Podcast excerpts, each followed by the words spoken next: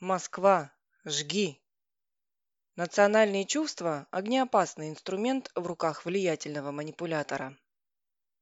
Москва превратилась в бездну, в океан огня. Пламя шло с севера к центру, и оно достигало самого неба. Куски кровельного железа падали с колоколен и домов с грохотом на широкие мостовые. Так вспоминал пожар 1812 года офицер наполеоновских войск Дьюдоне Риго. Самый великий, самый величественный и самый ужасный спектакль, какой я видел за свою жизнь. Годы спустя уже в ссылке описывал пылающую Москву Бонапарт. Пожар бушевал четыре дня, со 2 по 6 сентября. Здесь и далее даты будут упоминаться по старому стилю. Были разрушены почти три четверти построек, каменных и деревянных, погибли тысячи людей. Бедствие началось в тот же день, когда покинутую русской армией большинством жителей Москву заняли французские войска, и сразу же пошли слухи о злонамеренных поджигателях. Города нередко горят в ходе боевых действий, но кто и зачем мог сознательно уничтожить древнюю столицу, оставленную без борьбы? Версия первая. Французские захватчики. Российская общественность послевоенных лет не сомневалась, город спалили враги. Они сожгли Москву, а мы сохранили Париж. За глаза обвинял французов дипломат в отставке Семен Воронцов. Император Александр I возлагал ответственность за катастрофу на Наполеона. Действительно, чего ждать от захватчиков, доставшимся им на разграбление городе?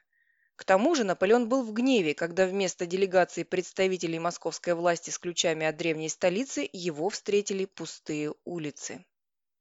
Однако пожар 1812 года чуть не стоил жизни самому Бонапарту. Въехав в Москву 3 сентября, император обосновался в Кремле и уже на следующий день еле выбрался из окруженной пламенем резиденции по подземному ходу.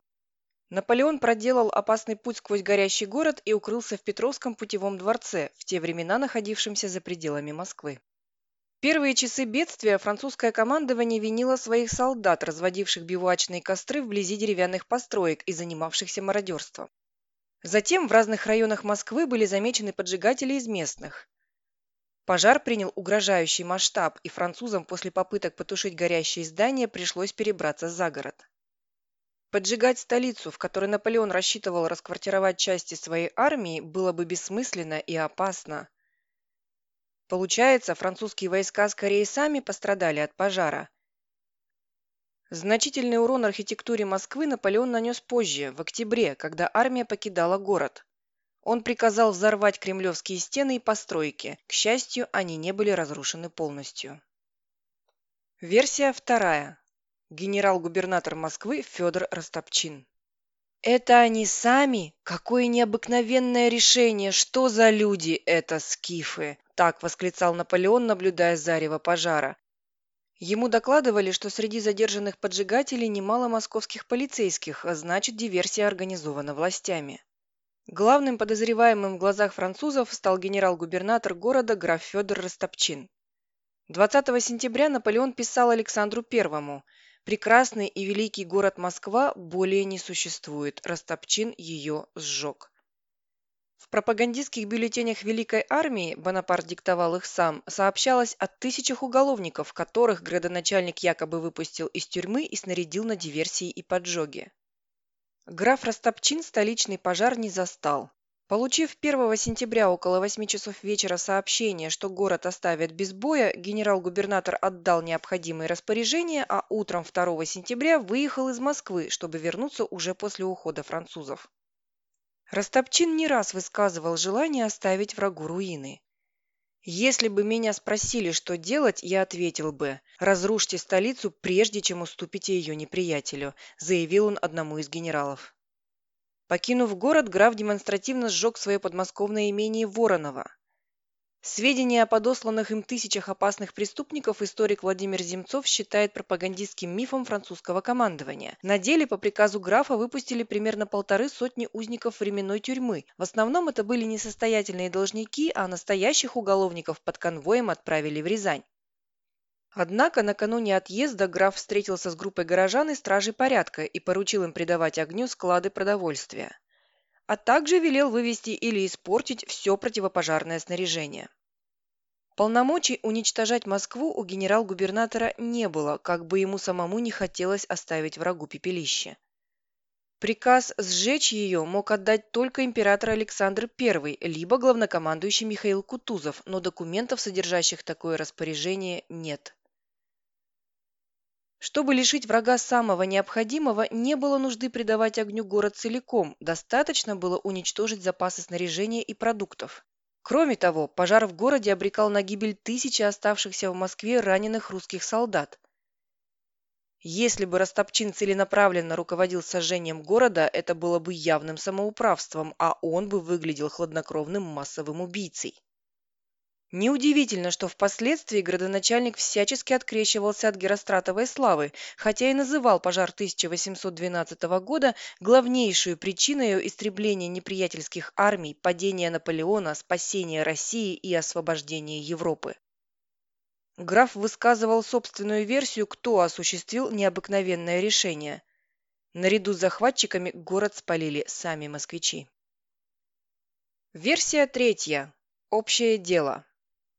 Мы увидели зловещий свет двух, пяти, затем двадцати пожаров, затем тысячу сполохов пламени, перебрасывающихся от одного к другому. В течение двух часов весь горизонт стал ничем иным, как сжимающимся кольцом вспоминал ночь на 4 сентября 1812 года французский офицер Бургуэйн. Малой частью очагов пожара были склады и барки с казенным имуществом, подожженные людьми генерал-губернатора. Есть свидетельство, что некоторые купцы сами спалили свои лавки с продовольствием. Жгли дома, чтобы скрыть следы преступлений, грабители. Среди них были не только захватчики, но и русские. В числе едва 10 тысяч человек в Москве, жителей оставшихся, наверное, 9 тысяч было таких, кое с намерением грабить не выехали, сгущал краски Растопчин в отчете министру полиции. Однако в городе действительно было много бедняков и маргиналов, которые занимались мародерством. К местным присоединялись пришлые, в том числе дезертиры, наравне с французами. Живший в Москве торговец Иоганн Амвросий Розенштраух отмечал, Тысячи солдат всех родов оружия и столько же простых людей в русской одежде были заняты опустошением лавок. Причиной возгораний могла быть и, по выражению Льва Толстого, попросту неряшливость жителей, не хозяев домов. «Город уже грабят, а так как нет пожарных труб, то я убежден, что он сгорит», написал Растопчин жене перед отъездом из Москвы. Он знал, как помочь столице запылать в условиях нетипично жаркой и сухой погоды конца августа – начала сентября 1812 года. Историки сходятся во мнении. Приказ о вывозе противопожарного снаряжения стал самым опасным, может быть, роковым для Москвы решением. Кроме того, перед отъездом граф сознательно распалял ярость погромщиков. В начале прошлого века историк Сергей Мельгунов охарактеризовал Растопчина как представителя того боевого национализма, который, в конце концов, неизбежно приводил к побуждению самых низменных шовинистических чувств. Летом 1812 года градоначальник выпустил множество прокламаций, написанных нарочито простонародным языком. Возбуждал в обществе паранойю, кампании против иностранцев и опасных вольнодумцев из числа соотечественников. Доносы на подозреваемых в профранцузских настроениях всячески поощрялись. Он обратился к горожанам с патетическим призывом собраться 31 августа, чтобы вместе защитить Москву от приближающегося врага. Сам в условленное место не явился, однако, по свидетельству очевидца, это объявление вызвало ужасное волнение в народе. Волнение самое убийственное. Стали разбивать кабаки, питейная контора на улице Поварской разграблена. На улицах крик, драка. Останавливали прохожих, спрашивая, где неприятель. Утром 2 сентября народ, взбудораженный последними известиями, собрался у дома градоначальника. Растопчин произнес пламенную речь и бросил на растерзание толпе юношу, обвиненного в измене лишь за то, что перевел для себя письмо и речь Наполеона из зарубежной газеты. Сам же вышел с заднего крыльца и покинул Москву. «Я поджег дух народа», – заявлял он впоследствии, – «а этим страшным огнем легко зажечь множество факелов».